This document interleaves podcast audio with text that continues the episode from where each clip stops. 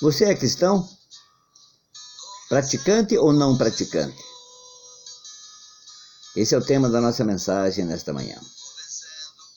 Eu sou o pastor Lauro Borges e hoje, dia 2 de setembro, estamos dando continuidade ao ministério de palavras que edificam. Deixe-me ajudar você. Estamos estudando a Bíblia, versículos aleatórios, e você que vai receber esse áudio nesta manhã. Compartilhe, seja também um agente do Evangelho propagando a palavra de Deus.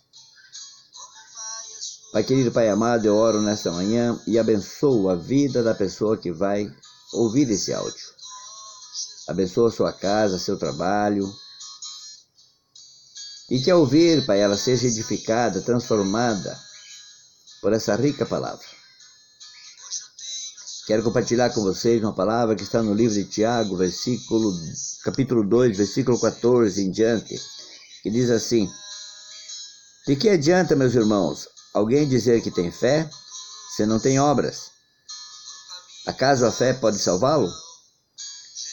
Se um irmão ou irmã estiver necessitando de roupas e do alimento de cada dia, e um de vocês lhe disser: Vá em paz, aqueça-se e alimente-se até satisfazer-se, sem porém lhe dar nada, de que adianta isso?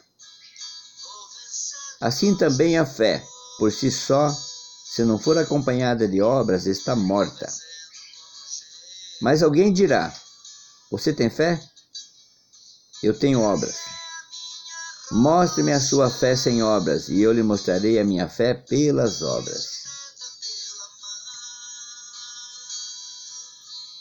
Queridos, para fins de estatística, nas pesquisas de opinião, existe uma pergunta sobre religião. Para saber se a pessoa, a qual religião a pessoa pertence, ou se não tem religião.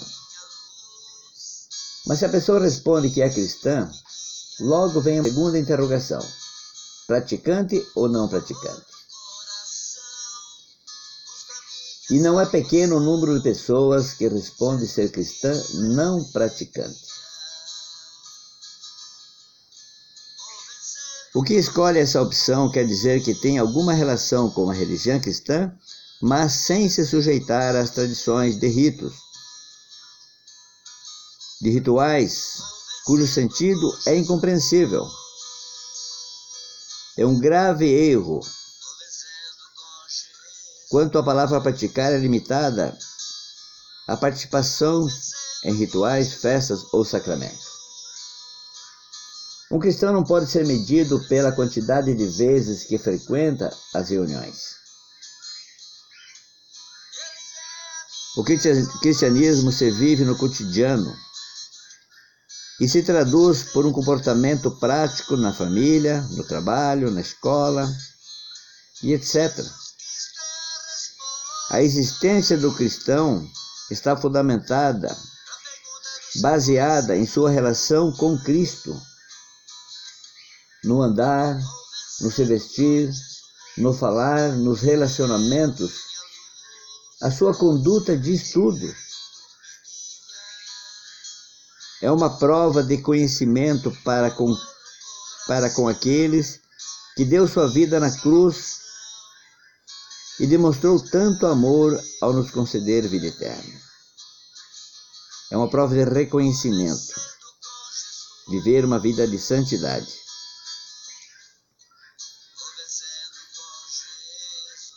Se diz cristão, mas faz tudo ao contrário, está escandalizando o nome de Deus, desobedecendo o terceiro mandamento, que é não tomar seu santo nome em vão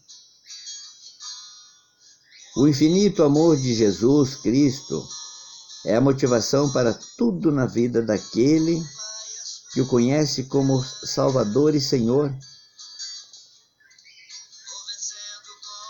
Ser praticante é importante. Sim, é muito importante. O Salmo 133 diz: Quão bom e agradável é que os irmãos vivam em união.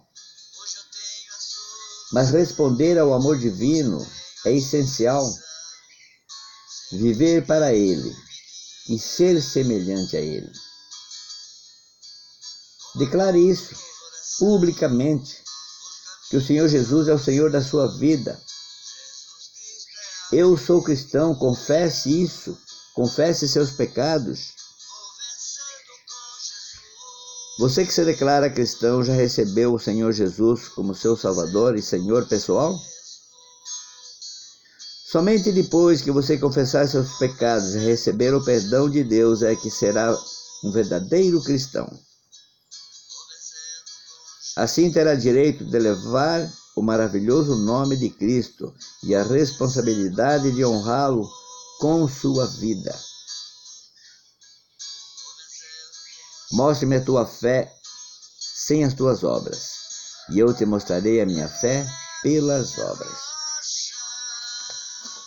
Para nós encerrarmos, eu quero compartilhar com vocês uma palavra do livro do Evangelho de João, capítulo 1. Versículo 12, que diz assim: Contudo, aos que o receberam, aos que creram em seu nome, deu-lhes o direito de se tornarem filhos de Deus. Palavras que edificam.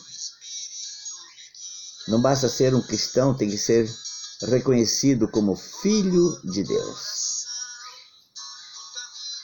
Palavras que edificam. Pai querido, muito obrigado por essa manhã. Por mais um dia propagando, estudando e aprendendo e ensinando a tua palavra. Meu Deus, eu abençoo a vida da pessoa que vai ouvir esse áudio nessa manhã. Eu não sei o que ela está passando, o que ela está precisando se talvez esteja vivendo um turbilhão de dúvidas e incertezas. Pai querido, abençoe. Que nessa manhã ela tome uma decisão tão importante em sua vida que é aceitar o Senhor Jesus como seu único e suficiente Salvador e escolher praticar a sua palavra, meditar na sua palavra, vivendo em comunhão com os irmãos uma vida de santidade porque tua palavra é bem clara, sem santidade ninguém verá a Deus. Pai querido, abençoa. É o que eu te peço nesta manhã. E se o Senhor permitir, amanhã estaremos aqui com mais palavras que edificam. Deixe-me ajudar você.